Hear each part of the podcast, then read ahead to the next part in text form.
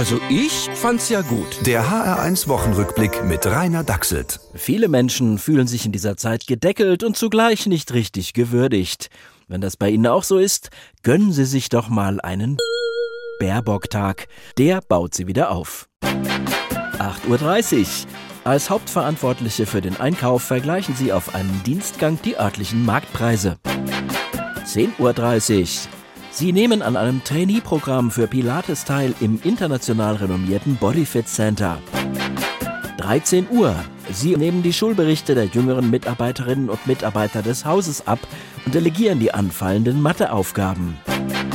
15.30 Uhr in einer gehobenen Position führen Sie persönlich die Beschneidung eines Apfelbaumes durch. 19 Uhr. Sie gestalten auf einem Hightech-Laptop federführend ein buntes mediales Entertainment-Programm und ziehen sich in eine achtstündige Hypnoklausur zurück.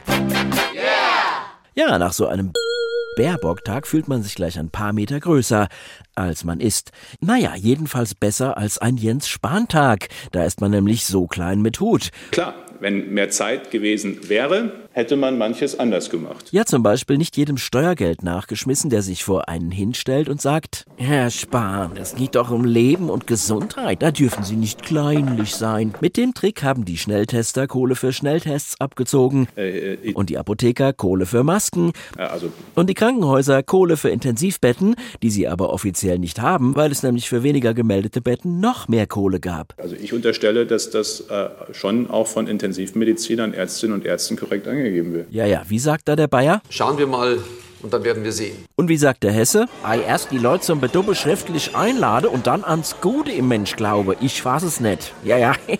Darum schauen wir lieber, was das Wochenende Schönes bringt. Einen G7-Gipfel, wo sich alle Staatschefs nach zwei Jahren mal wieder persönlich treffen und Angela Merkel die historische Frage stellt: Joe, wo ist dein aktueller negativer Test? Also ich werd's gut finden.